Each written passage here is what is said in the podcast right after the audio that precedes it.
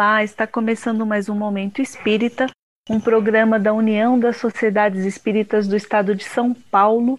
Há 49 anos que o Momento Espírita leva até você, querido ouvinte, notícias do movimento espírita e, claro, muitas informações sobre a doutrina espírita. Hoje nós estamos fazendo o programa de número 2563, isso mesmo, você não ouviu errado. São mais de 2.500 programas, chegando já no 2.600 em breve. São vários programas, uns programas mais antigos mesmo, que fala do Espiritismo. Então, para nós é uma alegria muito grande estar aqui hoje para, mais uma vez, eu e meus companheiros que estão aqui hoje no estúdio, falarmos sobre doutrina, sobre livros, sobre coisas atuais e por falar em companheiros, em amigos. Eu, Martinha, desde já agradeço a sua companhia, sempre um prazer ter você conosco, como também agradeço demais a companhia dos nossos queridos amigos de hoje. E eu passo agora, então, a palavra para que eles possam cumprimentar vocês, dar as boas-vindas, começando pelas meninas. Oi, Aldinha. Oi, Martinha, queridos ouvintes, que prazer que esse reencontro nos traz. Muita alegria, juntos vamos falar sobre o movimento espírita e estudar um pouquinho da doutrina espírita. Fiquem conosco até o término do programa, que vamos aí aprender bastante. Muito bem, com certeza vamos sim. E outra pessoa muito querida hoje aqui conosco, Serginho, como você está? Oi, Martinha, queridos ouvintes. É um prazer estar com todos vocês novamente. E aquele esquema, Martinha, nós vamos dar dica de livro, de leitura, nós vamos passar aquele melzinho na boca para estudar o Espiritismo. E de quebra ainda falamos do movimento espírita, do Espiritismo hoje. Isso aí, Serginho. Esse é o cardápio né, que a gente tem para hoje aqui em Momento Espírita. Vamos começar então pela nossa campanha de incentivo à leitura, uma campanha que o Momento Espírita abraçou já há alguns anos, porque nós entendemos que sim, ler é diversão e aprendizagem. Com um bom livro nas mãos, nós viajamos por muitas culturas, por muitos lugares, nós refletimos, nós aprendemos, nós nos divertimos, damos risadas, nos emocionamos. É isso tudo na companhia de um bom livro. E por falar em bom livro, o livro que nós vamos indicar para vocês hoje é um livro que é assim, é muito, muito interessante. Aliás, aqui todos os livros que nós, todas as dicas que nós passamos são de bons livros, obviamente. Mas é lógico que sempre tem um ou outro que nos toca mais por um motivo, pela identificação com o autor, com o pensamento, com o tema. Esse livro, por exemplo, que eu vou falar agora, ele me é muito especial, porque quando eu comecei o trabalho de educação espírita infantil juvenil, ele me foi muito útil, ele me foi indicado por uma pessoa muito querida, e eu, quando eu li, foi muito importante para mim, foi muito importante para complementar algumas informações que eu possuía e também para abrir um pouquinho mais né, a minha mente a respeito de outros dados, digamos assim, que eu nunca havia pensado. Esse livro é Nossos Filhos São Espíritos, do Hermínio Miranda. Hermínio Miranda, que é um dos grandes autores espíritas, uma coleção assim enorme de livros, todos muito bons, clássicos mesmo da doutrina espírita, um grande pensador que nos, é, nos brindou assim com livros fantásticos. E esse livro é um livro pequenininho, é fácil de ler, rápido de ler. Só que assim, como a gente sempre diz, né, que não pode se julgar um livro pela capa ou pelo tamanho dele, a, o, o, fato é que apesar dele ser pequeno, ser um livro compacto, ele tem muita informação interessante. Então agora eu queria ver com os meus queridos amigos, tanto Claudinha como o Serginho, se, tem, se querem falar alguma coisa sobre esse livro para a gente poder né, dar, deixar aí o melzinho, né, Serginho, para o pessoal depois querer saber um pouco mais.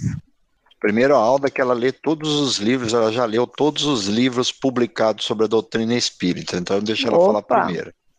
É, e também, né, primeiras damas. Fala aí, Alda. Sim. É, um exagero do Serginho, mas a gente tenta ler algumas coisas. Quanto a esse livro, Nossos Filhos São Espíritos, a Martinha falou muito bem, é uma leitura extremamente agradável. E tudo que vem de Hermínio Miranda é uma leitura extremamente útil e agradável, porque ele é um grande pesquisador espírita. E esse livro ele vem assim como contando umas historinhas muito interessantes, né, Martinha?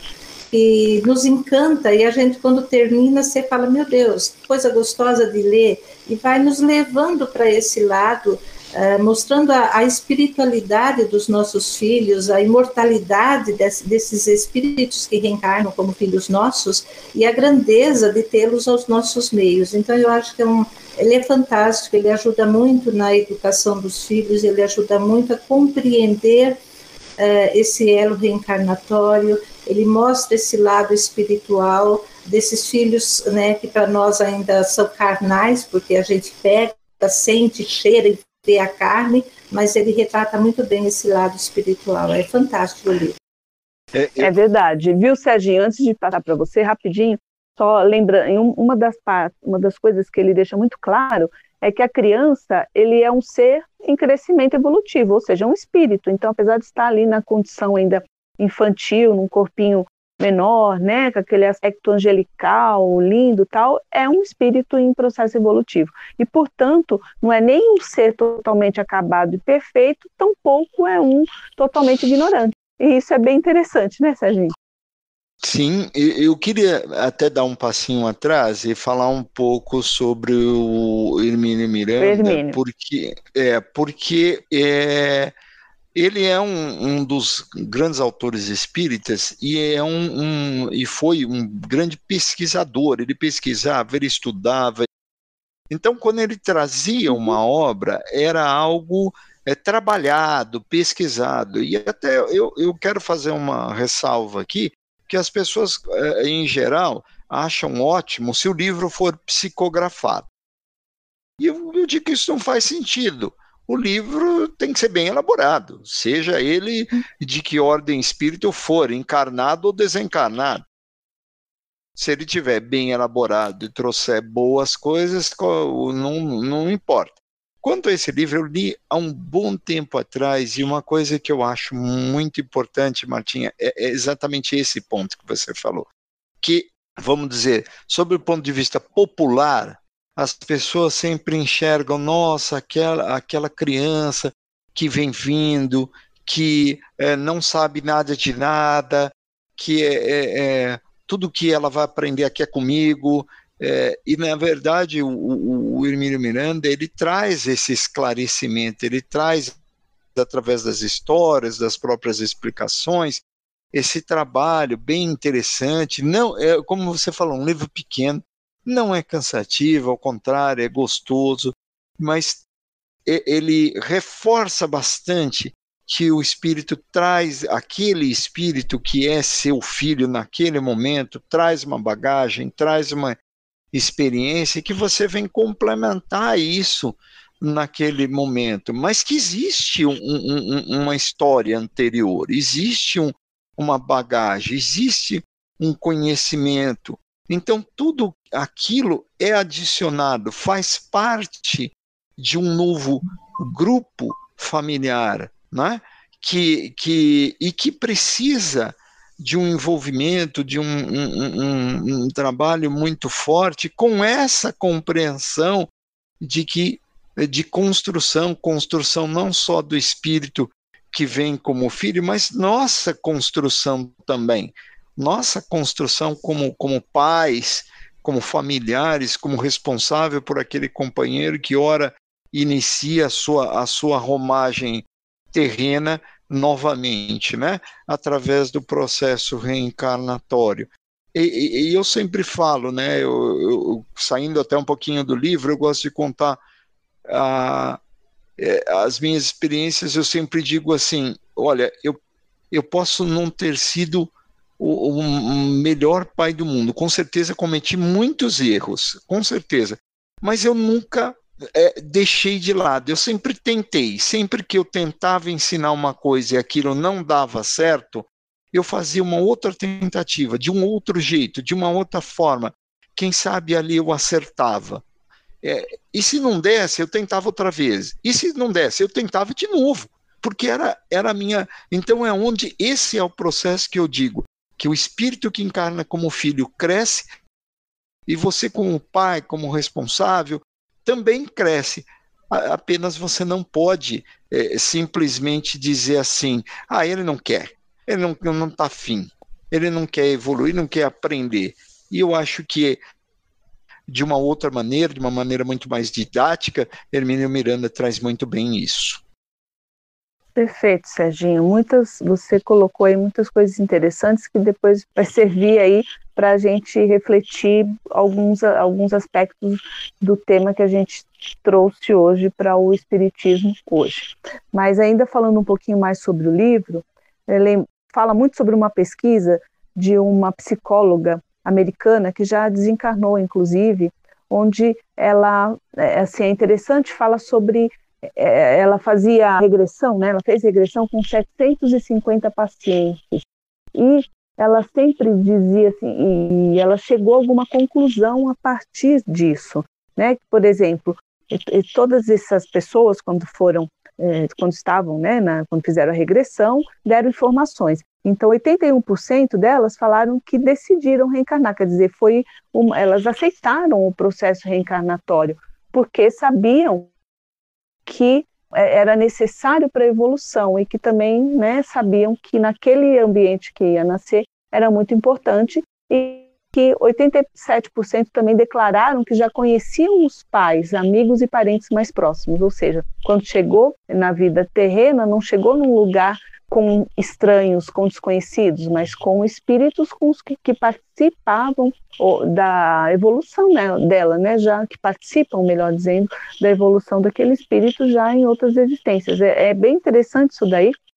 Não vou falar tudo, obviamente, não temos tempo, nem tampouco quero cortar aí o assim é, tirar das pessoas o gostinho de ir lá no livro e ler, mas eu acho que é bem significativa essa pesquisa que ele coloca como também é bem legal ó, o que a Aldinha falou dos casos que ele cita.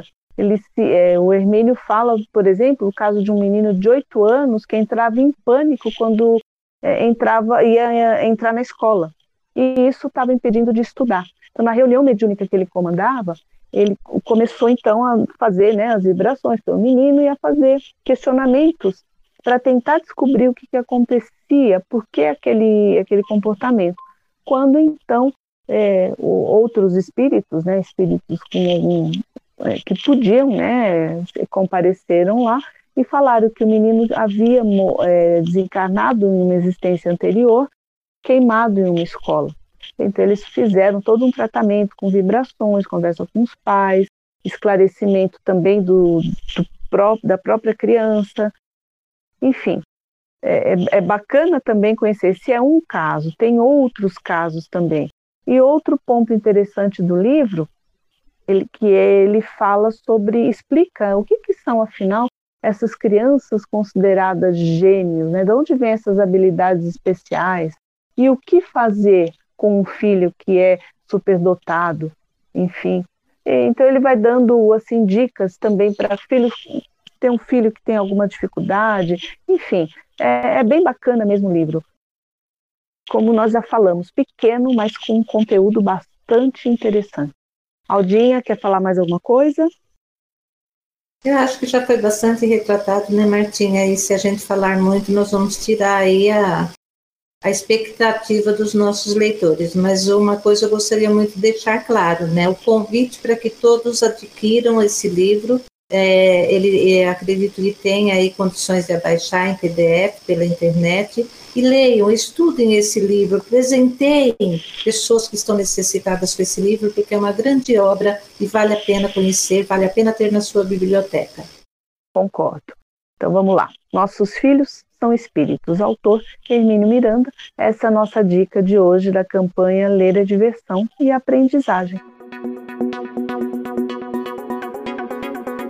Nós falamos bastante aí, quando começamos a comentar sobre o livro, nós citamos bastante assim, dados, né, ou falamos bastante sobre a questão da, da missão dos pais, eh, da, o que é né, ser um pai, o Serginho até já falou algumas coisas aí bem legais, e hoje, o Espiritismo hoje vai falar exatamente sobre a paternidade, porque afinal de contas hoje é o dia dos pais, ou a data que se convencionou comemorar essa, esse dia do, dos pais.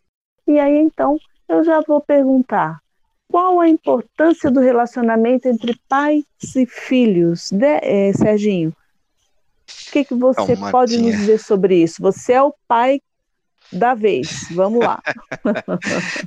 é. Aliás, pai duas vezes, né? Que tá com a netinha é. novinha aí. Ó, que é, tá experimentando de novo, né? É, exatamente. É. Olha, e, e, e, é uma. E é muito interessante isso, né? Eu acho que quando você é pai, você tem uma ânsia. De, de, de, de, de fazer, de arrumar, de corrigir, de acertar, de, é, quando você é avô, muda. Você tem uhum. paciência de esperar. É uma coisa muito interessante. E que ninguém me contou uhum. isso. Você tem a paciência de esperar. Quando ah, você é o pai, é, é, é curioso. Você tem aquele negócio. Não, ele botou o dedinho lá na, na, na comida. Não, meu filho, não faz isso, não pode, isso aí, coisa e tal. Quando você é o, o avô, você é, brinca, você faz coisa, mas você não, você corrige, mas não tem mais aquela ânsia. Você aprendeu a, a ter calma, a esperar um pouco, uhum. a ter a paciência de, de, de, pelo, de aguardar o melhor caminho. Agora, como, é, como pai, é, eu posso dizer o seguinte: é, e talvez seja isso que deixa o, o, o avô é, mais calmo, mais tranquilo, é que o, o pai, é a única coisa que eu sempre insisto, ele não pode é, se, se resignar com o não deu certo. E isso eu, eu acho que é a única coisa que o pai não deve fazer, na minha modesta opinião, tá? Porque não deu, Tá bom, como é que dá? Como é que dá certo? Como é que eu posso ajudar? Como é que eu posso.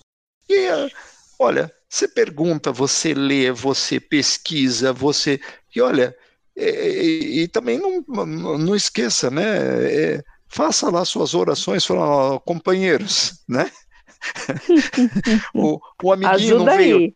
É, o amiguinho não veio aí como, como, como filho, então me ajuda a ensinar ele aí, né? É, e, e, uma, e, uma, e, o mais interessante, Matinho, ouvintes, é que quando você é, vira avô, você começa a per, perceber o, o, a medida de, do que você foi como pai. Por quê? Porque você começa a perceber assim, não, o meu pai falava, e eu não vou deixar fazer assim, porque o meu pai falava, e eu fiz errado. E agora eu não vou deixar fazer. Aí é onde você olha e fala assim: ah, então o que eu achei que não dava certo deu? É, é interessante. Mas deixa eu deixar a Alda comentar, você também comentar um pouco, senão eu tomo a palavra e saio aqui desembestado. A Clarinha te empolga. Aí empolga, empolga. Ah, com certeza. Fala, Aldinha. É, Martinha, é, é uma responsabilidade muito grande, né? E é um aprendizado mútuo muito grande para aquele que reencarna na, e, e vem a ter os seus filhos depois, né? Então, eu acho que é um, é um caminho é, de grandes aprendizados, é um caminho de grandes descobertas entre a relação de pai e filho, é uma responsabilidade que foi é, dada. Antigamente, nós víamos os pais com a responsabilidade apenas de suprir o que era material. Né? Eles tinham que dar o de comer, tinha que dar a boa escola, e a educação em si ficava a critério sobre a responsabilidade da mãe. Hoje isso já mudou bastante. Hoje, graças, né, nós à, modernidade, aí nós estamos vendo pais uh, dividindo o que é justo esse lado também da educação junto com as mães. Então, hoje, os pais também estão preocupados com os filhos no sentido do emocional, no sentido do espiritual, estão procurando uh, uh, criar filhos com mais consciência do mundo, mais consciência ecológica, com mais consciência da educação, do respeito mútuo de uma sociedade. Então, eu acho que houve uma grande mudança no papel do pai em relação ao filho. Ele deixou de ser apenas o provedor e passou a ser o companheiro, o educador ao lado da mãe. E isso é fantástico de se ver, né? Porque ele tem essa obrigação, ele tem esse trabalho, ele tem essa responsabilidade também, porque hoje a mãe também está na condição daquela que trabalha para prover as necessidades materiais. Então, essas tarefas estão sendo muito bem divididas. É lógico que não de uma maneira geral, mas eu acho que na grande maioria isso está sendo visto. Então, hoje em dia, eu acho que a visão é, do papel do pai mudou bastante e é bonito o companheirismo que vem se desenvolvendo é, nesse, nesse entendimento entre pais e filhos, né? Então, é, é um... É, você fez uma, uma observação, é verdade, eu também, né, acho que todo mundo percebe isso, essa mudança na forma de se relacionar, e uma mudança para melhor, né, porque houve um envolvimento maior, e eu, eu não sei, eu acredito que além de ter sido também meio que uma necessidade em função da mulher ter ido para o mercado de trabalho, tá, enfim, mas tem um outro lado, eu noto que os pais têm muito prazer nisso hoje, sabe? De trocar os filhos, de dar a mamadeira, de levar para, enfim, para executar aquelas tarefas que em gerações ah, mais antigas eram algo só das mães. Então, me parece que os pais também estão gostando de assumir essa função. O que, que você acha, Serginho? Você concorda? Eu concordo e gosto. Legal. Você sabe que é engraçado, né? A, a, a, Marília, minha filha mais velha, ela viveu. É, ela viveu comigo uma, uma fase que foi é, muito interessante, né? Porque é interessante no sentido de uma, uma experiência sui generis, porque a, a, a minha primeira esposa faleceu, e aí ela, ela tinha nove anos, e aí ela queria que eu fizesse. É... Então ela tomava banho e aí eu tinha que secar o cabelo dela, que era comprido, e fazer escova. E tinha que fazer é, ficar bonitinho, não era escrachado, não. O negócio tinha que ficar. Porque ela ficava vendo, ela olhava para ver se estava assim, bonitinho, redondinho, certinho, nada fora do lugar, né? E tal. E, e, e até hoje é muito engraçado. É, que, que, que gera até é, que, que é até engraçado que o companheiro dela fala assim, mas tudo você fala com seu pai? É, mas ele é o meu pai, né? Então, então é, é engraçado que até hoje ela tem uma afta na língua. Ô pai, nasceu uma afta na minha língua. Mas menina, tem calma, isso aí é normal, daqui a pouco passa coisa e tal. E eu não me importo com isso, não, tá? Eu fiz isso com o maior prazer antes, quando a minha primeira esposa era, eh, estava encarnada. É, eu me lembro que, que era normal, Marília tinha muitas cólicas e tudo, e, e, eu ficava com ela no colo, muitas vezes. A única vez que eu desisti efetivamente é que eu digo vocês, e eu não tenho vergonha de dizer isso, uma vez que já fazia três dias que ela não dormia direito e eu ajudava a Neide, tudo coisa e tal, ficava com ela e tal, e aí, aí chegou no terceiro uhum. dia eu falei para Neide, hoje eu preciso dormir, senão não consigo uhum. mais trabalhar. Uhum. Mas eu, eu, eu, eu, acho, eu acho bonito e gosto de ver os outros que fazem isso. Eu tenho um amigo bem mais novo que eu, e que troca a, a, criança desde que ela era bebê e leva para a escola e faz a comida e coisa e tal. E não é por nada, a mãe pode fazer e faz às vezes, mas ele tem prazer também trabalha, assim como a mãe trabalha. E ele gosta, eu acho bonito que ele faça, eu acho bonito que, que, que dividam-se as coisas. Eu acho bonito só não, é importante, é gostoso, é participação, é, é, é, um, é uma interação, sabe? Faz muito sentido. É, e eu acho que é algo assim que faz bem também para a criança, né? Faz. É óbvio, não é só para o pai, né? A criança também sente esse prazer de estar na companhia do pai também. Uhum. É, é isso uma aí. coisa muito bonita isso. E, e, agora só comentando rapidamente, Martinha, sobre o negócio uhum. do dia dos pais, né? Isso, eu ia é, falar. É, é assim, é, eu acho que tem um lado comercial, né? E, e aí é, se faz um monte de, de, de, coisas nesse sentido, foi criado com um objetivo muito comercial, coisa e tal. É, mas eu vejo também um outro lado, tá? De certa forma, é, as, as famílias fazem esforço naquele dia de reunir-se com seus pais. Então, assim, o lado de, de, de comércio, de compra, de isso, não faz, para mim, especialmente, não faz a menor diferença. Eu brinco muito com, uhum. com as meninas no sentido assim, ah, não, só vale o presente se, se trouxer um helicóptero, se trouxer uma Ferrari, uhum é, no sentido de perturbar mesmo, de dizer, cara, faz a menor diferença. E também qualquer presente, se trouxer ou se não trouxer, também está tudo bem. Mas o gostoso é o lado de é, é, reunir a família ali, aproveita, porque nesse corre-corre que nós vivemos, é, é difícil fazer isso. É. Então, Serginho, você já respondeu a outra parte e é isso mesmo. Não o comércio em si, não. E mesmo sabendo que todo dia é dia de pai, de mãe, de tio, de avô e de irmão e de esposo e que seja, também podemos usar essas datas convencionadas aí para estar juntos, né? Por que não? É, exatamente. Isso é bacana. Isso aí.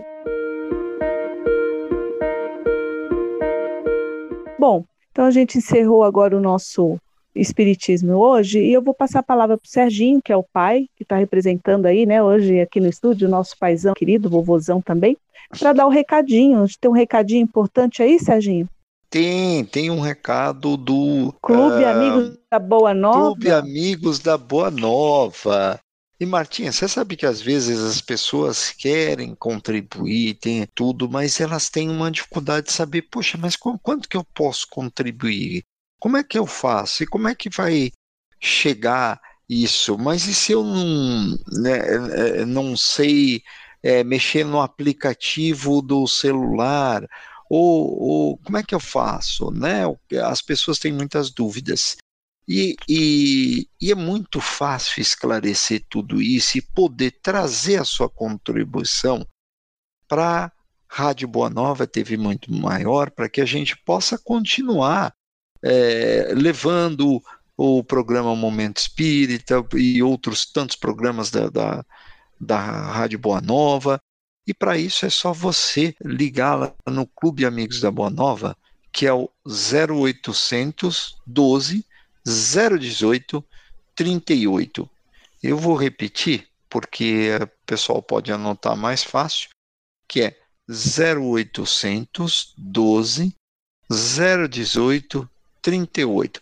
Mas, Martinha, tem também um WhatsApp. Você tem ele fácil aí para os nossos amigos? Serginho, tenho sim. É o seguinte: 11 97261 0272. Repetindo, 11 97261 0272. E também, aproveitando o gancho dos recados, Gostaria de lembrar aos nossos ouvintes e convidá-los a conhecer o Dirigente Espírita, que é a revista digital da USE, União das Sociedades Espíritas do Estado de São Paulo. Ele já foi um jornal impresso e depois se tornou aí uma revista digital com mais conteúdo e realmente um conteúdo de qualidade, artigos interessantes que assim propõe reflexões sobre vários temas doutrinários e também dá dicas né, para o trabalho dentro da casa espírita. Então fica aí a dica para você conhecer dirigente espírita, é só entrar no site da USE, que, que é o seguinte, usesp.org.br. Repetindo, usesp.org.br. É só entrar que você vai encontrar lá do ladinho direito o dirigente espírita, é só clicar e se deliciar com essa leitura. E agora, então, vamos para a última parte do nosso programa, porque o tempo passa muito rápido, já já vai acabar, mas é com muita alegria que a gente vai falar aqui no Estúdio Viva sobre o Céu e o Inferno, a obra que estamos enfocando agora, uma das obras da codificação. E hoje a gente vai falar um pouquinho, né, porque o tempo não permite que a gente se aprofunde, mas vamos falar sobre a primeira parte, o capítulo 4, o inferno. Vamos lembrar que é, essa obra Kardec nos traz assim bastante informações. Ele propõe uma reflexão ou uma comparação entre a visão que ah, algumas religiões trazem desse, né, do inferno, no caso que a gente vai fazer hoje, com as informações, como que a doutrina espírita vê isso.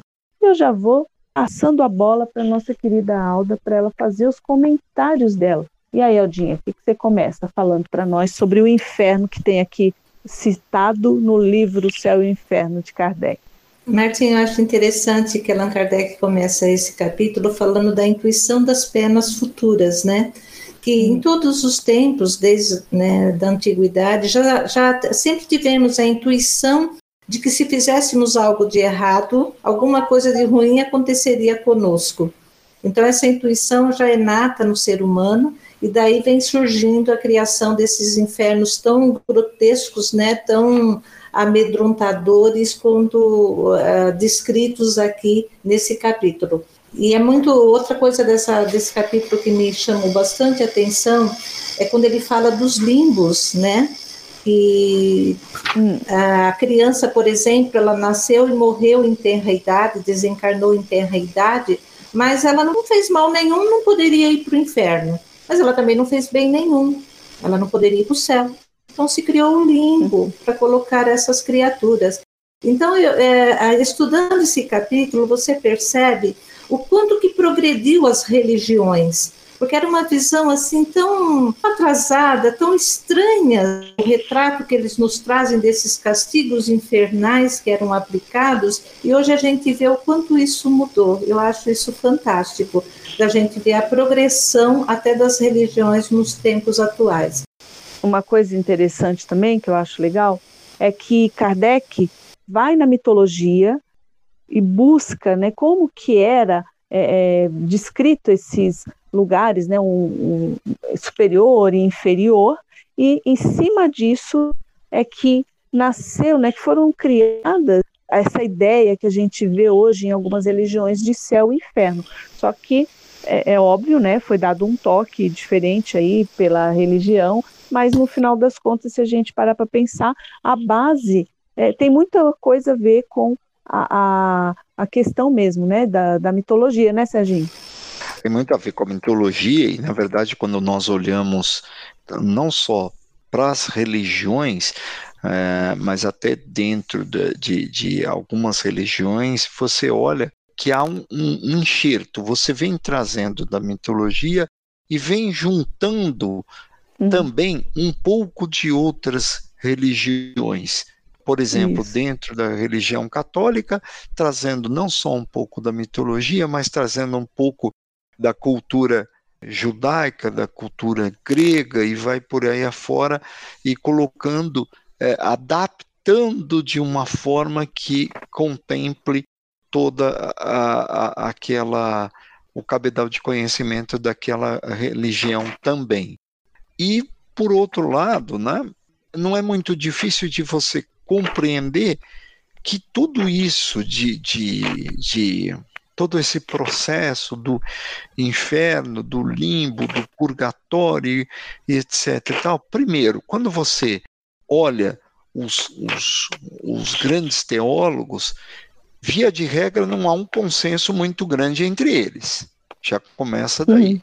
E há certos questionamentos, alguns dizem, não, o, o inferno por exemplo, eu não vou lembrar os nomes agora, mas eu tenho o inferno é, o inferno é não ver Deus, o outro é, já traz uma outra configuração. Então você vê que não há nenhuma uma, um consenso nesse processo. E aí onde Kardec entre questiona a coerência de tudo isso e a eficácia dessa, é, dessa forma também de, de, de tentar levar as pessoas, os espíritos, conduzir as pessoas através do processo do medo, né? Ou como se diz popularmente, o, modo, o medo de arder no fogo no inferno. É, era isso que as religiões tanto, tanto usavam e algumas usam até hoje para convencer os seus fiéis a pagar o dízimo, a fazer isso, a fazer aquilo, né, Serginho? Exatamente. E, e dentro de toda essa é, é, esse quadro, como a gente vê os quadros pintados dos infernos existentes, tem o inferno de Dante, né, que é assim uhum. extremamente difícil de você imaginar que aquilo pode, é, poderia ter sido uma realidade. A gente vê a imaginação que, que foi utilizada para se criar tudo isso aí. A ignorância que reinava ainda naquela época, o desejo é, muito grande de, de ter o comando nas mãos, né? Então, como não se tinha uma verdade para se convencer, usava-se o medo de alguma forma, né? É verdade. E aí é interessante, né, que aí vem a, a doutrina espírita com uma visão totalmente diferenciada. Se a gente Ela traz parar... a lógica, né, Martinha? Sim, exatamente. Eu fico imaginando, por exemplo, uma mãe que acredita nisso e que vê, às vezes, o filho seguindo um caminho que na cabeça dela é um caminho que vai levar para o inferno. Como que essa mãe vai poder ser feliz, né, viver bem com isso na cabeça? Ela vai para o céu e um filho tão querido, tão amado, vai sofrer eternamente. É, é meio estranho isso também, né? É, e também tem a, a, a condição deles, ter, deles a, encontrarem um local para o inferno, né? Algumas religiões acham que eles estão nas entranhas da terra, ou estão lá embaixo, no fundo.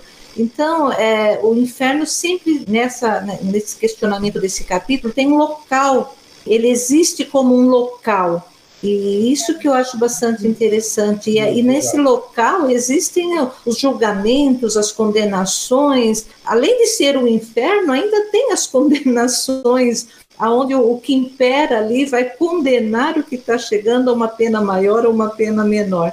Então é, é, é fantástico assim você ver essa mitologia que eles trazem juntos é, e é bastante assim, interessante depois ver a lógica com que Kardec explica tudo isso. Né? No inferno cristão, eles falam que vai morrer, depois vai ressuscitar no mesmo corpo, o corpo já foi enterrado, vai ser ressuscitado e a pessoa vai sofrer todas as penúrias naquele corpo. Então, hoje, com todo o avanço que nós já tivemos, não só no sentido da religião, mas da tecnologia, de tudo mais, da ciência principalmente, a gente vê que não há mais lógica nesse, nessas descrições, mas que é bastante interessante estudá-lo, é, sem sombra de dúvida. Eu acho que tem um outro aspecto também interessante, se a gente parar para pensar, que segundo né, as religiões, não importa o delito que a pessoa cometer, se vai para o inferno, vai ser o mesmo castigo eterno para todos. E se a gente parar para pensar, aqui na nossa eh, na legislação humana que é falha, nós sabemos, né, porque o ser humano é falho, ela não não prevê, não trabalha dessa forma. Ou seja, cada delito recebe uma pena proporcional à gravidade dele. Sim. No entanto, Deus sendo um ser perfeito, a justiça dele não é tão justa, digamos assim, quanto a justiça dos homens. Isso é um outro aspecto também que assim interessante da gente refletir. Martinha, tem um conto de Machado de Assis chamado Suja-se Gordo, que ele fala né, da hipocrisia que, que nós temos ao, ao, enxergar a justiça. Então a gente enxerga a justiça conforme a, a nossa conveniência. Né? Então aí é o seguinte: para agravar o processo, Deus não perdoa, é irremissível na pena, ou seja, ele aplica a pena para todo mundo igual, todo mundo que errou vai para o inferno e não tem acordo. Agora, nós temos as nossas leis flexíveis de acordo com. Não, mas espera aí, mas Deus não perdoa? Não, Deus perdoa. Deus não é eterna bondade? Deus é eterna bondade. Mas espera aí, então como é que a pena dele não tem acordo. Ele está condenado e não tem acordo. Tá vendo como a gente, no final das contas, molda a nossa justiça e tenta moldar a justiça divina conforme as nossas conveniências? Sim, exatamente, conforme a gente faz, né? Ainda assim, aquele Deus muito assim humano, né? É, é interessante. Nós colocamos Deus a nós, né? Capaz de Exato. amar, capaz de odiar, capaz de inocentar, capaz de culpar, né? E, e não é vingativo, bem assim. né, Alda? Vingativo, né? Então, nós mesmo ah, fazemos isso, Serginho. Quando alguém faz alguma coisa para a gente, nós falamos, ó, Deus tarda, mas não falha. O que é dele está guardado, hum. Deus há. A gente mesmo ainda carrega dentro da gente esse conceito, né? De que Deus, de alguma forma, vai dar o troco para aquela pessoa. O Alda Martinha, sabe que me lembra uma brincadeira de uma pessoa muito querida, e quando ela está dirigindo e alguém faz uma coisa errada, né? Fecha ela, faz alguma coisa errada, ela faz assim, ai, vai com Deus, e o diabo que te carrega. É, então, é, isso é muito interessante. Então, eu acho que estudar esse capítulo Inferno, é, de alguma forma, me remete, assim, remete a, a, muitos de nós, principalmente a mim, que né, cresci acreditando no inferno, porque eu vim da Igreja Católica. Aí você recorda quando a gente tinha medo do inferno, meu Deus, como a doutrina liberta. Hoje eu sei que esse inferno que me punha tanto medo não existe existe sim o fruto da, das consequências das minhas atitudes, né? Eu vou colher aquilo que eu estou plantando, mas não existe aquele local onde tem uma caldeira ardente, onde eu vou ser queimada, onde há um monte de, de, de, de, pessoas querendo me castigar, onde eu vou ser réu até o último momento. Não existe isso. Então, é uma libertação mesmo. É por isso que a gente fala, né, que é, fé raciocinada, porque ela parte realmente de algo que é palpável, assim, que é que no, o nosso raciocínio tem condições de aceitar. Eu acho que é, é muito importante e é muito também é um alívio muito grande a gente pensar dessa forma, saber assim, né, né acreditar nisso de fato, que não é, não existe esse inferno e que a vida continua e que na verdade, na, até pode, né? Vamos, a gente costuma às vezes até dizer a gente vive o céu ou o inferno no nosso dia a dia, dependendo da nossa forma de encarar a vida, da nossa vibração, etc. e tal. A gente pode viver como, tanto no céu como no inferno. É, a finalidade Vocês... desse livro acho que também é essa, né, Martinha? É desmistificar tudo isso, né? É uma, assim, uma coragem muito grande de Allan Kardec, porque foi uma afronta à igreja, o lançamento uhum. desse livro, onde ele trazia o retrato de um inferno que era tão propagado e a explicação lógica de que esse inferno não existia. Então é uma obra fantástica. Com toda certeza, vale a pena demais ler estudar melhor, né, Serginho? Porque as obras da codificação não são para ler, não, são para estudar, não é isso? Exatamente, vale a pena estudar, né? E, e olha, Martinha, até reforçando, e como estudar? Estudar, gente, você estuda sozinho, você traz, discute, conversa com os grupos espíritas, mas estudar você lê, anota, anota, vai no dicionário para entender a palavra, conver e aí marca para trazer para conversar com os companheiros no, no no, no, grupo espírita, dizer, ó, oh, entendi isso daí, e aí, o que, que vocês acham, coisa e tal. Esse é o estudar, tá? É isso aí, muito bem. Lembrando, obviamente, que o que a gente falou aqui foi só uma pincelada e que é importante que vocês procurem mesmo a obra para o estudo na íntegra, né, de ponta a ponta. É uma obra fantástica, belíssima mesmo. Não existe nenhum motivo para fugir dela. É altamente esclarecedora, leitura deliciosa. Enfim, vale demais a pena estudar o céu e o inferno.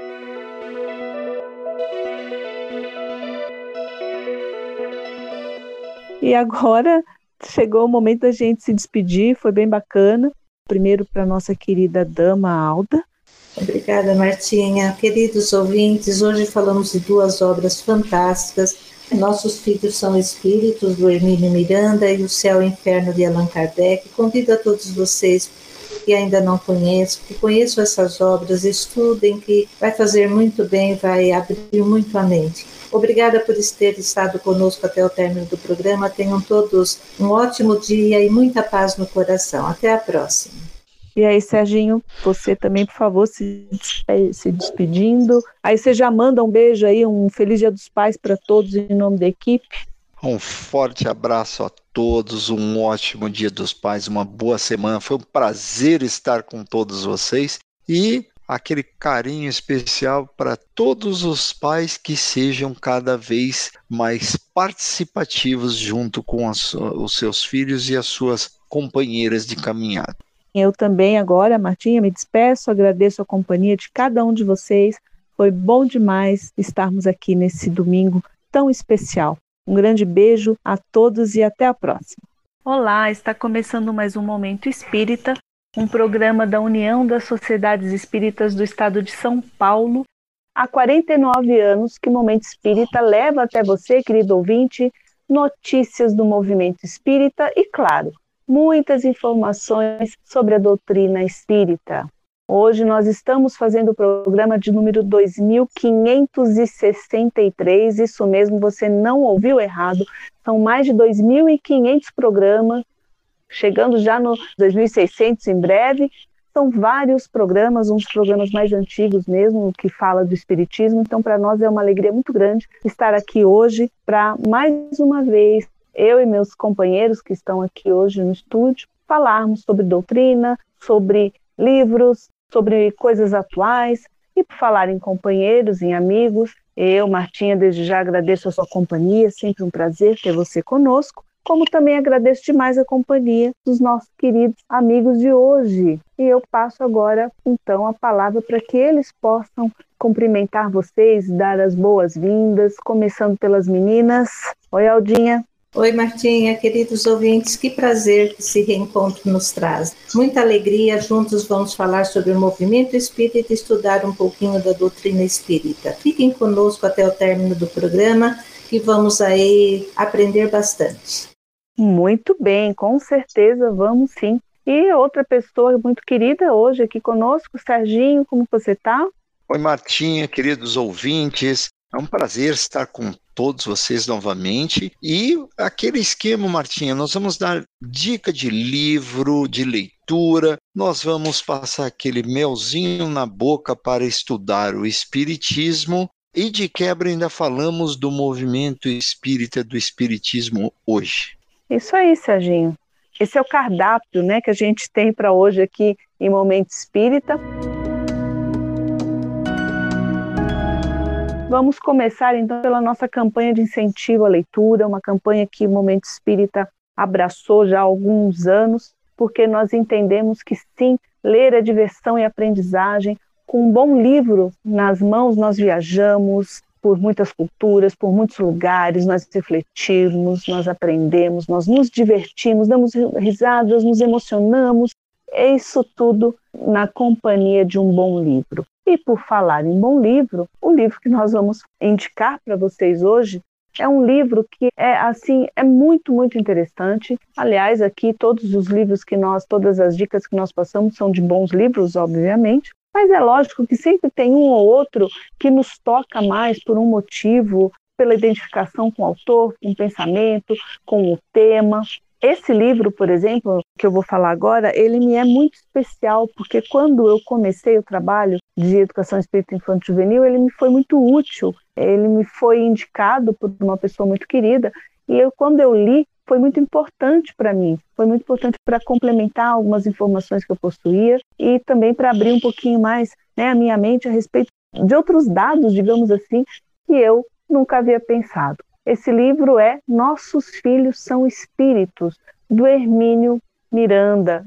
Hermínio Miranda, que é um dos grandes autores espíritas, uma coleção assim enorme de livros, todos muito bons, clássicos mesmo da doutrina espírita, um grande pensador que nos, é, nos brindou assim com livros fantásticos. E esse livro é um livro pequenininho, é fácil de ler, rápido de ler, no, só que assim, como a gente sempre diz, né, que não pode se julgar um livro pela capa ou pelo tamanho dele, a, o, o, fato é que apesar dele ser pequeno, ser um livro compacto, ele tem muita informação interessante.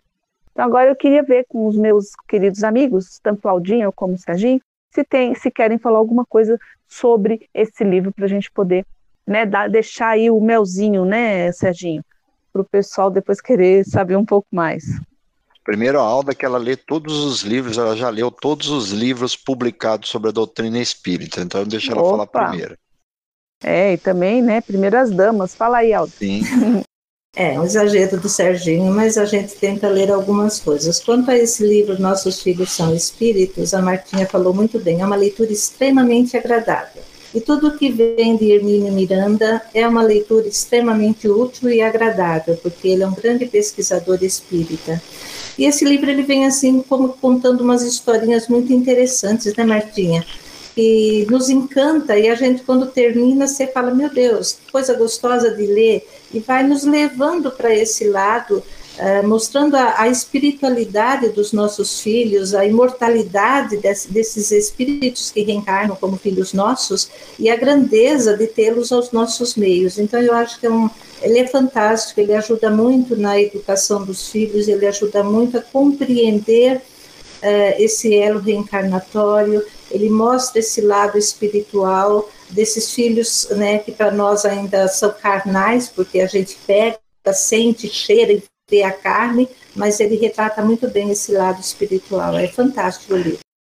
É, é verdade. Viu, Serginho? Antes de passar para você, rapidinho, só lembrando, uma das, uma das coisas que ele deixa muito claro é que a criança ele é um ser em crescimento evolutivo, ou seja, um espírito. Então, apesar de estar ali na condição ainda infantil, num corpinho menor, né, com aquele aspecto angelical, lindo, tal, é um espírito em processo evolutivo. E, portanto, não é nem um ser totalmente acabado e perfeito, tampouco é um totalmente ignorante. E isso é bem interessante, né, Serginho? Sim, eu queria até dar um passinho atrás e falar um pouco sobre o Hermínio Miranda, Hermínio. porque é porque é ele é um, um, dos grandes autores espíritas e é um, um, e foi um grande pesquisador. Ele pesquisava, ele estudava. Então, quando ele trazia uma obra, era algo é, trabalhado, pesquisado. E até eu, eu quero fazer uma ressalva aqui, que as pessoas, é, em geral, acham ótimo se o livro for psicografado. E eu, eu digo que isso não faz sentido o livro tem que ser bem elaborado, seja ele de que ordem espírito for, encarnado ou desencarnado. Se ele tiver bem elaborado e trouxer boas coisas, não, não importa. Quanto a esse livro, eu li há um bom tempo atrás, e uma coisa que eu acho muito importante, Martinha, é, é exatamente esse ponto que você falou. Que, vamos dizer, sob o ponto de vista popular, as pessoas sempre enxergam, nossa, aquela, aquela criança que vem vindo, que é, não sabe nada de nada, que é, é, tudo que ela vai aprender aqui é comigo.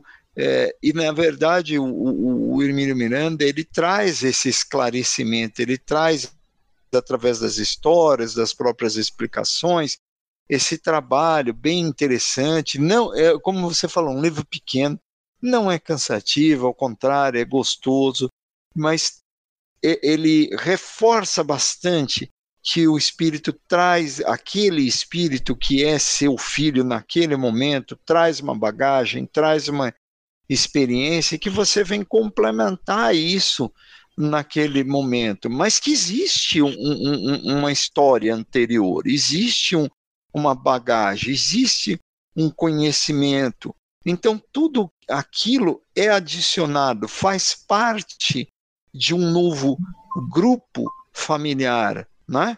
que, que, e que precisa de um envolvimento, de um, um, um, um trabalho muito forte com essa compreensão de que de construção, construção não só do espírito que vem como filho, mas nossa construção também nossa construção como, como pais, como familiares, como responsável por aquele companheiro que ora inicia a sua, a sua romagem terrena novamente, né? através do processo reencarnatório.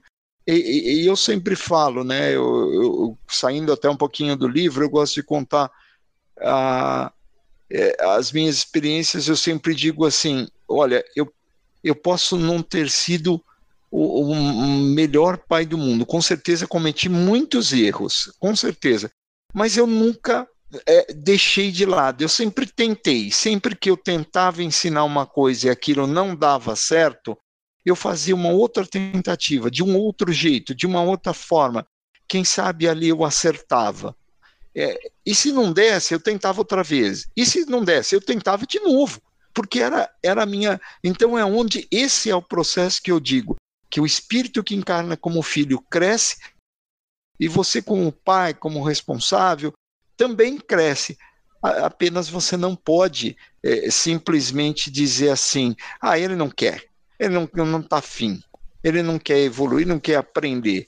E eu acho que de uma outra maneira, de uma maneira muito mais didática, Hermínio Miranda traz muito bem isso. Perfeito, Serginho. Muitas, você colocou aí muitas coisas interessantes que depois vai servir aí para a gente refletir alguns, alguns aspectos do tema que a gente trouxe hoje para o Espiritismo hoje.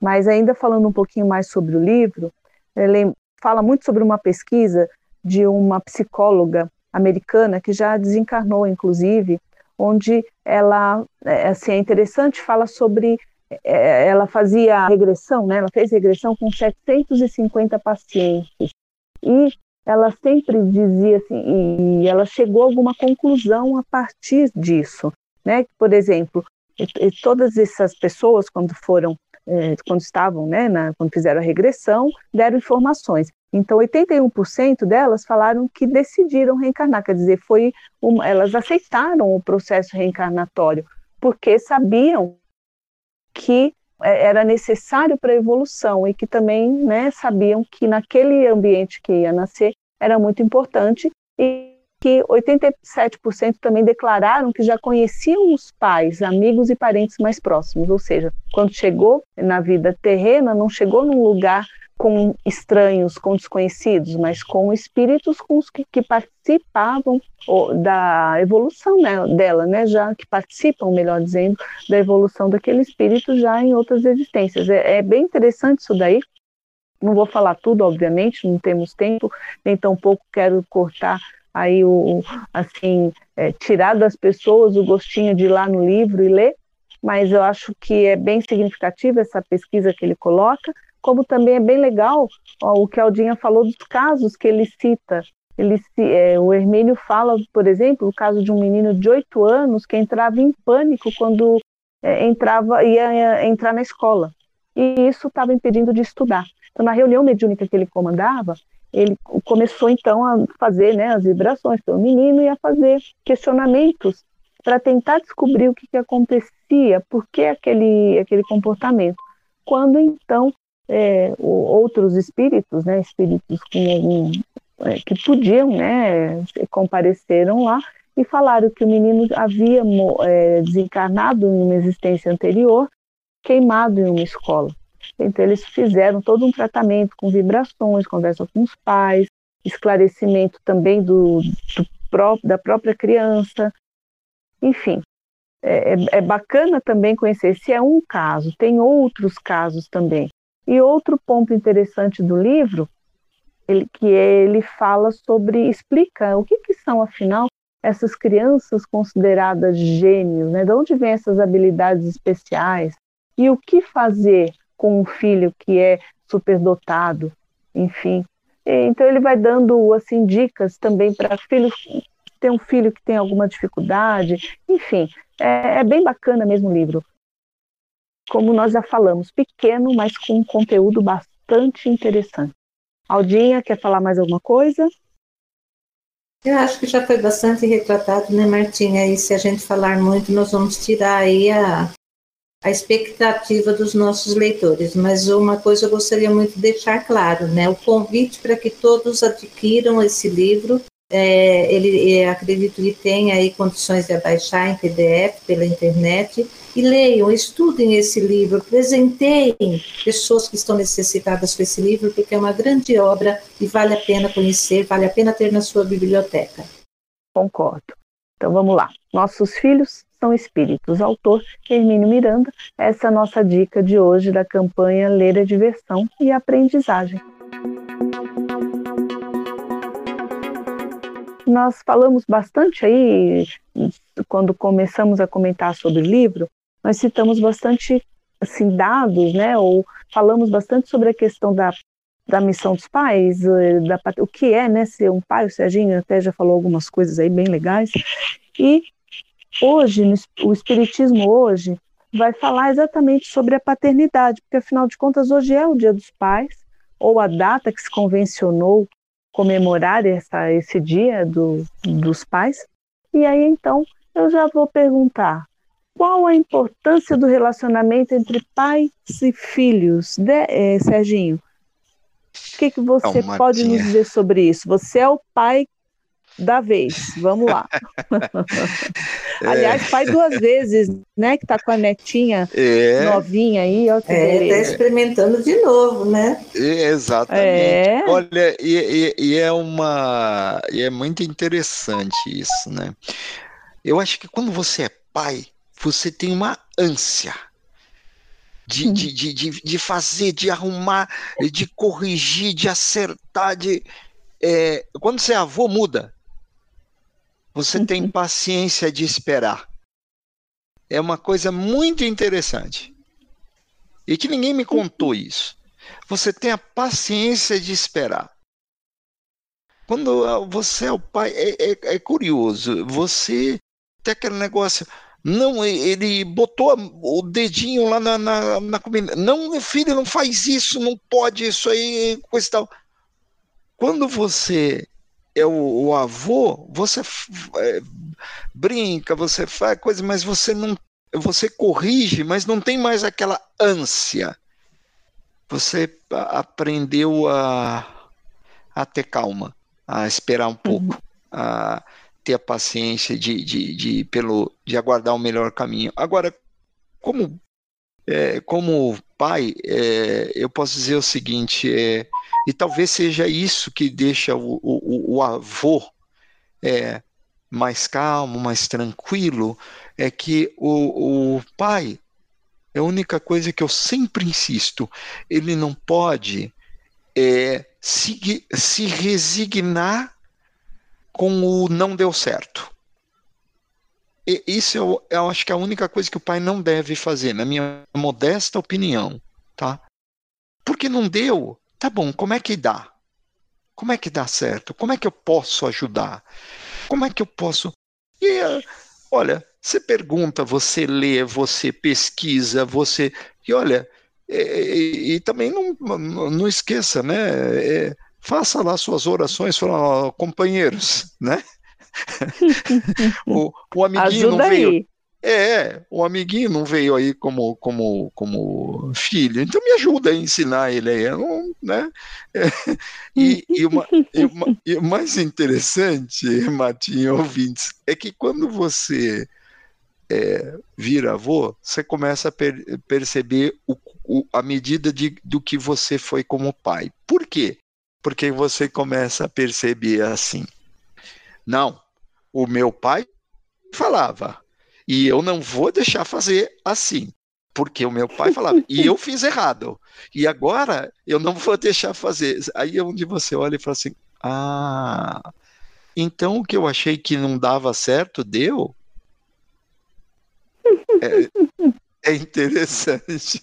Mas deixa eu deixar a Alda comentar, você também comentar um pouco, senão eu tomo a palavra e saio aqui desembestado. A Clarinha te empolga. Ah, empolga. Empolga. Ah, com certeza. Fala, Aldinha.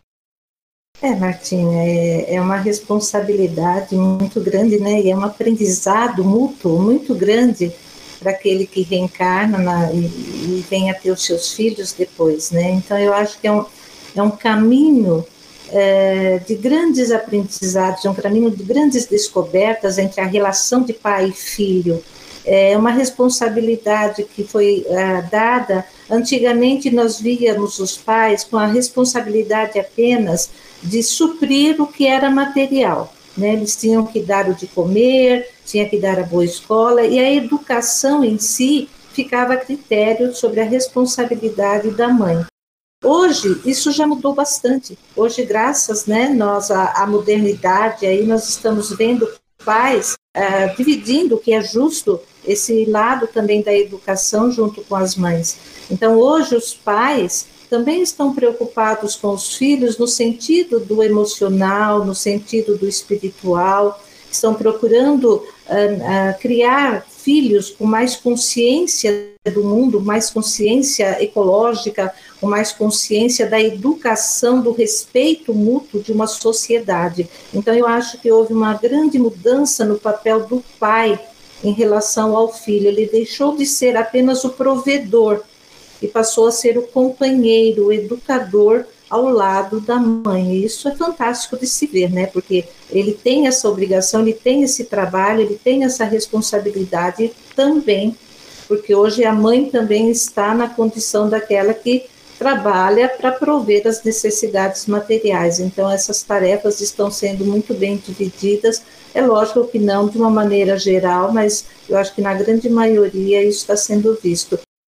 Então, hoje em dia, eu acho que a visão é, do papel do pai mudou bastante e é bonito o companheirismo que vem se desenvolvendo é, nesse, nesse entendimento entre pais e filhos, né? Então, é, é. É, você fez uma, uma observação, né? é verdade, eu também, né, acho que todo mundo percebe isso, essa mudança na forma de se relacionar, e uma mudança para melhor, né, porque houve um envolvimento maior, e eu, eu não sei, eu acredito que além de ter sido também meio que uma necessidade em função da mulher ter ido para o mercado de trabalho, tá, enfim. Mas tem um outro lado, eu noto que os pais têm muito prazer nisso hoje, sabe, de trocar os filhos, de dar a mamadeira, de levar para, enfim, para executar aquelas tarefas que em gerações mais antigas eram algo só das mães. Então me parece que os pais também estão gostando de assumir essa função. O que, que você acha, Serginho? Você concorda? Eu concordo e gosto. Legal.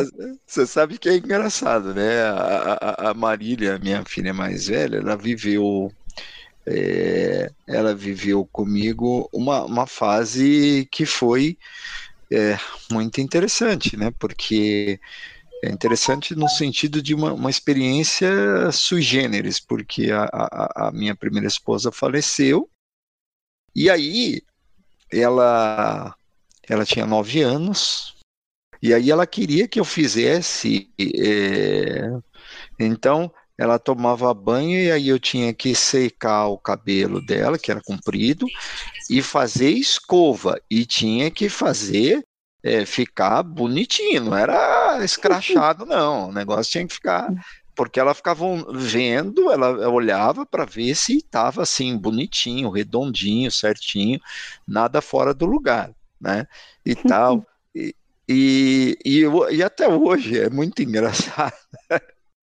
É, que, que, que gera até que, que é até engraçado que o companheiro dela fala assim, mas tudo você fala com seu pai? É, mas ele é o meu pai, né? Então, então é, é, engraçado que até hoje ela tem uma afta na língua.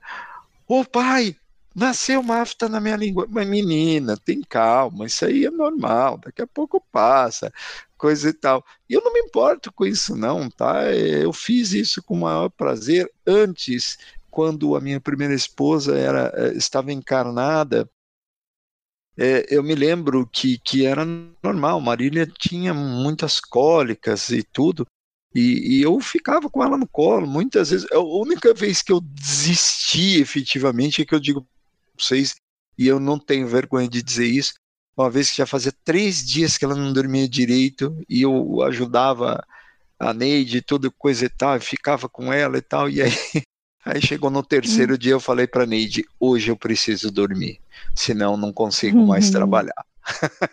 Uhum. Mas eu, eu, eu, eu, acho, eu acho bonito e gosto de ver os outros que fazem isso. Eu tenho um amigo bem mais novo que eu, e que troca a, a, a criança desde que ela era bebê e leva para a escola e faz a comida e coisa e tal. E não é por nada, a mãe pode fazer e faz às vezes, mas ele tem prazer também trabalha, assim como a mãe trabalha. E ele gosta, eu acho bonito que ele faça, eu acho bonito que, que, que dividam-se as coisas. Eu acho bonito só não, é importante, é gostoso, é participação, é, é, é, um, é uma interação, sabe? Faz muito sentido. É, e eu acho que é algo assim que faz bem também para a criança, né? Faz. É óbvio, não é só para o pai, né? A criança também sente esse prazer de estar na companhia do pai também. Uhum. É, é uma aí. coisa muito bonita isso. E, e agora, só comentando rapidamente, Martinha, sobre o negócio Uhum. do dia dos pais, né? Isso, eu ia É, falar. É, é assim, é- eu acho que tem um lado comercial, né? E, e aí é, se faz um monte de, de, de coisas nesse sentido. Foi criado com um objetivo muito comercial, coisa e tal.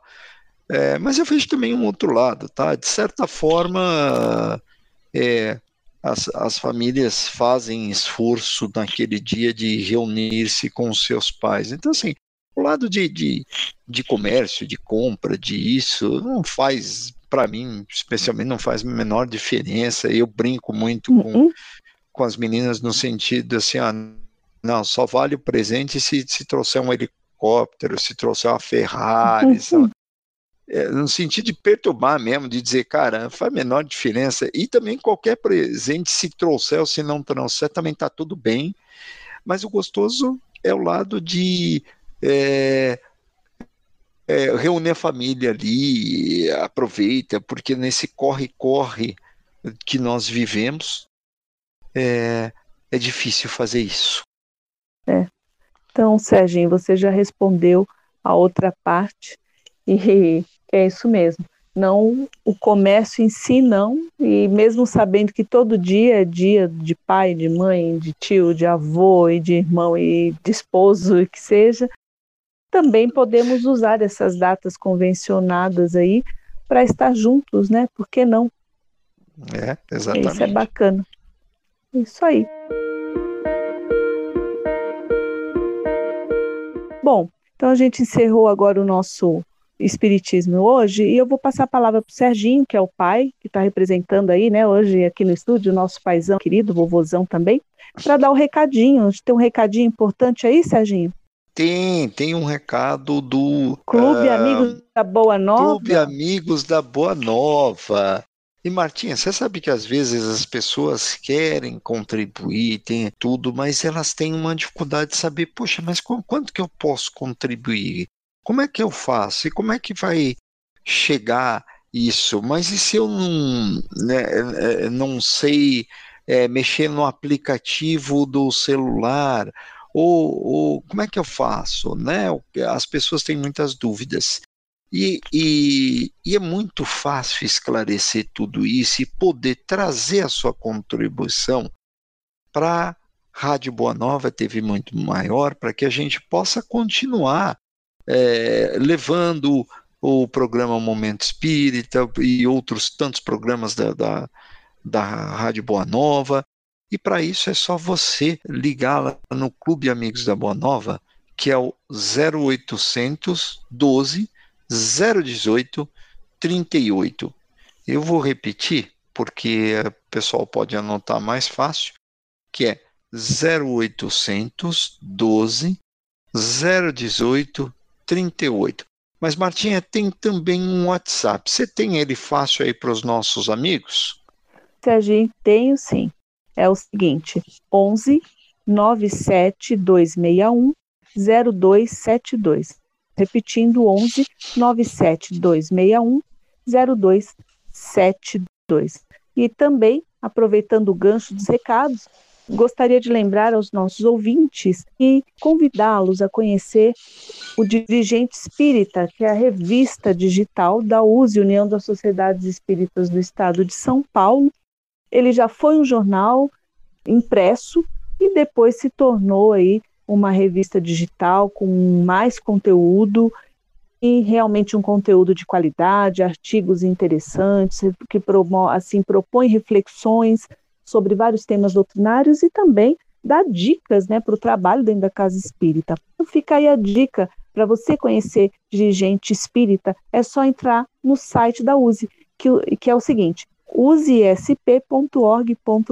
Repetindo, usesp.org.br. É só entrar que você vai encontrar lá do ladinho direito o dirigente espírita, é só clicar e se deliciar com essa leitura. E agora então, vamos para a última parte do nosso programa, porque o tempo passa muito rápido, já já vai acabar, mas é com muita alegria que a gente vai falar aqui no Estúdio Viva sobre o Céu e o Inferno, a obra que estamos enfocando agora, uma das obras da codificação, e hoje a gente vai falar um pouquinho, né, porque o tempo não permite que a gente se aprofunde, mas vamos falar sobre a primeira parte, o capítulo 4, o inferno. Vamos lembrar que é, essa obra Kardec nos traz assim bastante informações. Ele propõe uma reflexão ou uma comparação entre a visão que ah, algumas religiões trazem desse, né, do inferno, no caso que a gente vai fazer hoje, com as informações, como que a doutrina espírita vê isso. Eu já vou passando a bola para nossa querida Alda para ela fazer os comentários dela. E aí, Aldinha, o que, que você começa falando para nós sobre o inferno que tem aqui citado no livro Céu e Inferno de Kardec? Martin, eu acho interessante que Allan Kardec começa esse capítulo falando da intuição das penas futuras, né? Que em todos os tempos, desde né, da antiguidade, já, já sempre tivemos a intuição de que se fizéssemos algo de errado, alguma coisa de ruim aconteceria conosco. Então, essa intuição já é nata no ser humano e daí vem surgindo a criação desses infernos tão grotescos, né, tão amedrontadores quanto uh, descritos aqui nesse capítulo. E é muito outra coisa dessa, desse capítulo que me chamou bastante atenção é quando ele fala dos limbos, né? Que hum. a criança, por exemplo, ela nasceu e morreu em tenra idade, desencarnou em tenra idade, mas ela não fez mal nenhum, não poderia ir para o inferno mas ela também não fez bem nenhum. Ela não poderia ir para o céu. Então se criou um limbo para colocar essas criaturas. Então, eu, é, estudando esse capítulo, você percebe o quanto que progrediu as religiões porque era uma visão assim tão atrasada, tão estranha, o retrato que eles nos trazem desses castigos infernais que eram aplicados, e hoje a gente vê o quanto isso mudou. Eu acho isso fantástico, da gente ver a progressão até das religiões nos tempos atuais. Uma coisa interessante também que eu acho legal é que Kardec vai na mitologia e busca, né, como que era é, é, descrito esses lugares, né, um, um superior e inferior, e em cima disso é que nasceu, né, que foram criadas essa ideia que a gente vê hoje em algumas religiões de céu e inferno. Só que é, é óbvio, né, foi dado um toque diferente aí pela religião, mas no final das contas, se a gente parar para pensar, a base é, tem muita coisa a ver com a, a, a questão mesmo, né, da, da mitologia, né, Serginho? Tem muito a ver com a mitologia e, na verdade, quando nós olhamos não só para as religiões, é, mas até dentro de, de, de, algumas religiões, você olha que há um, um enxerto, você vem trazendo da mitologia e vem juntando uhum. também um pouco de outras religiões por exemplo, Isso. dentro da religião católica, trazendo não só um pouco da mitologia, mas trazendo um pouco da cultura judaica, da cultura grega e vai por aí afora e colocando, é, adaptando de uma forma que contemple toda a, a, aquela o cabedal de conhecimento daquela religião também. E por outro lado, né, não é muito difícil de você compreender que tudo isso de, de, de todo esse processo do inferno, do limbo, do purgatório, etc. E tal. Primeiro, quando você olha os, os, os grandes teólogos, via de regra não há um consenso muito grande entre eles. Já começa daí. Uhum. E há certos questionamentos, alguns dizem não, o, o inferno, por exemplo, eu não vou lembrar os nomes agora, mas eu tenho o inferno é, o inferno é não ver Deus, o outro é, já traz uma outra configuração. Então você vê que não há nenhuma uma, um consenso nesse processo. E aí onde Kardec entra e questiona a coerência de tudo isso e a eficácia dessa é, dessa forma também de, uhum. de, de tentar levar as pessoas, os espíritos, conduzir as pessoas através do processo do medo, né? Ou como se diz popularmente, o modo, medo de arder no fogo no inferno.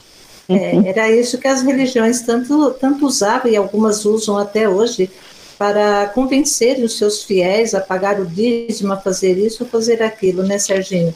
Exatamente. E, e dentro de toda essa é, é, esse quadro, como a gente vê os quadros pintados dos infernos existentes, tem o inferno de Dante, né, que é assim uhum. extremamente difícil de você imaginar que aquilo pode, é, poderia ter sido uma realidade. A gente vê a imaginação que, que foi utilizada para se criar tudo isso aí a ignorância que reinava ainda naquela época, o desejo é, muito grande de, de ter o comando nas mãos, né? Então, como não se tinha uma verdade para se convencer, usava-se o medo de alguma forma, né?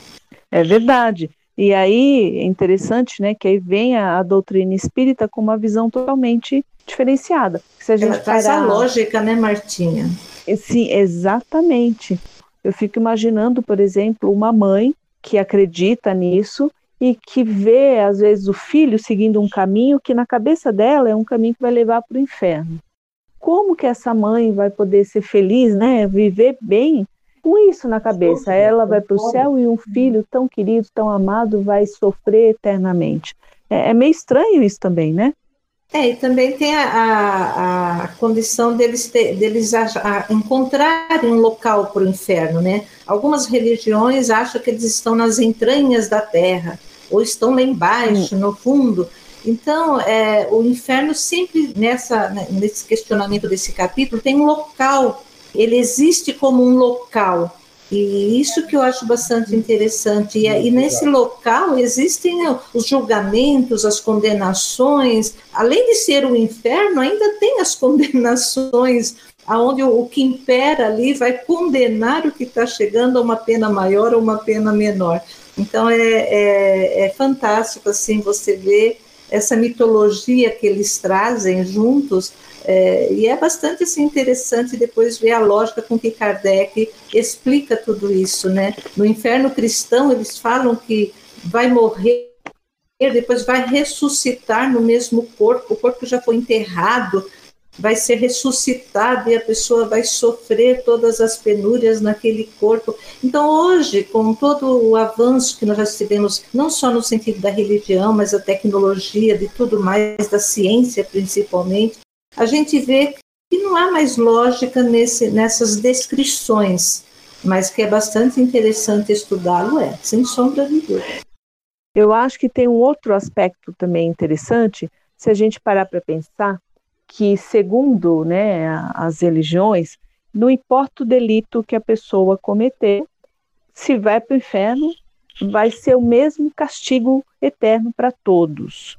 E se a gente parar para pensar, aqui na nossa eh, na legislação humana que é falha, nós sabemos, né, porque o ser humano é falho, ela não não prevê, não trabalha dessa forma.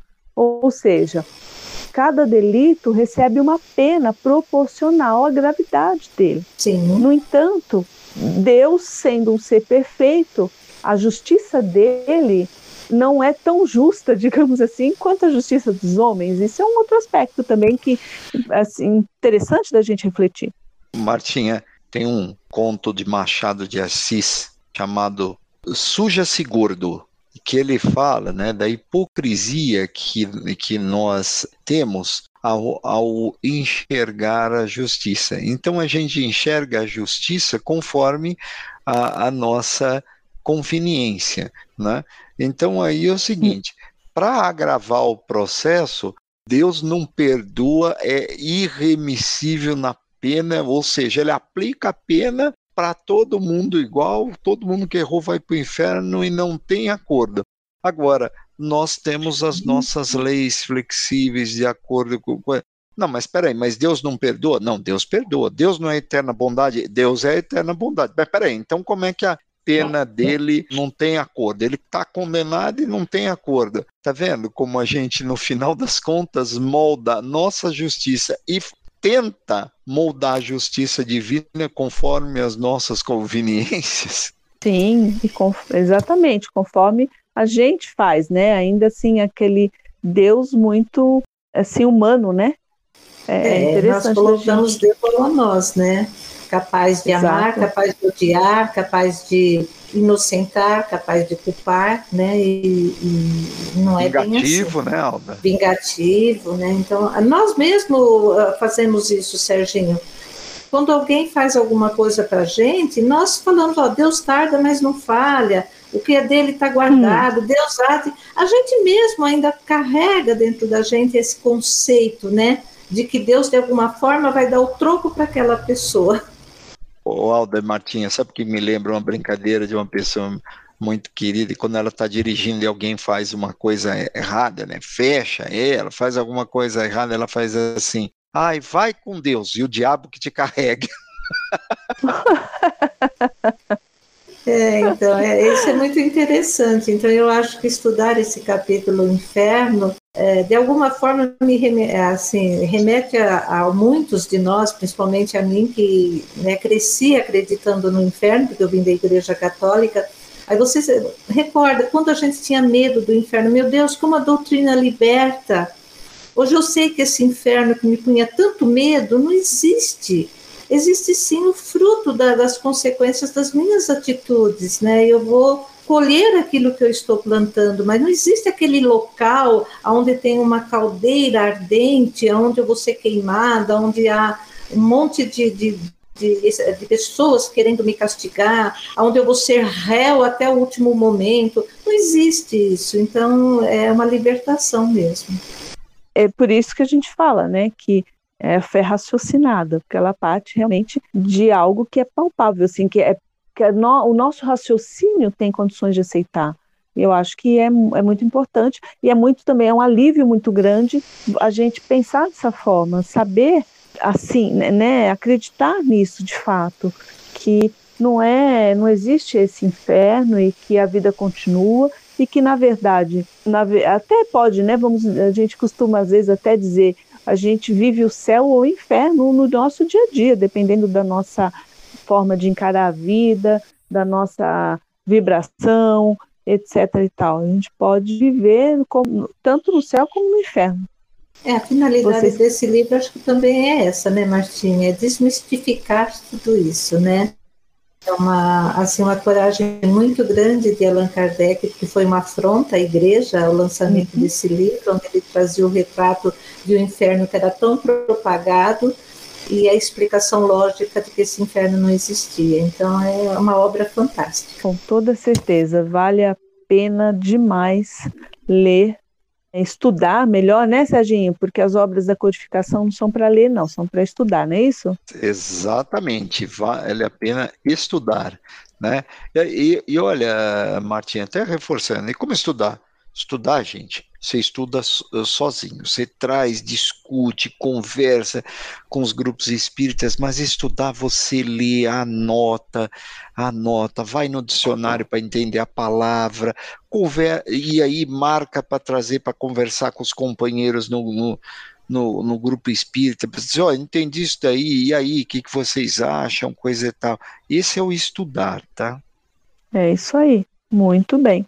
Lembrando, obviamente, que o que a gente falou aqui foi só uma pincelada e que é importante que vocês procurem mesmo a obra para o estudo na íntegra, né, de ponta a ponta. É uma obra fantástica, belíssima mesmo. Não existe nenhum motivo para fugir dela. É altamente esclarecedora, leitura deliciosa. Enfim, vale demais a pena estudar o céu e o inferno.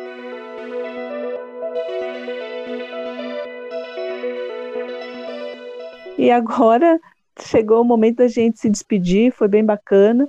Primeiro para nossa querida dama Alda. Obrigada, Martinha. Queridos ouvintes, hoje falamos de duas obras fantásticas.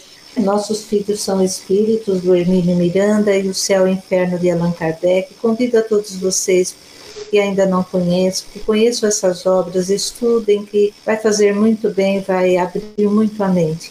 Obrigada por ter estado conosco até o término do programa. Tenham todos um ótimo dia e muita paz no coração. Até a próxima. E aí, Serginho, você também, por favor, se, se despedindo. Aí você já manda um beijo aí, um feliz Dia dos Pais para todos em nome da equipe.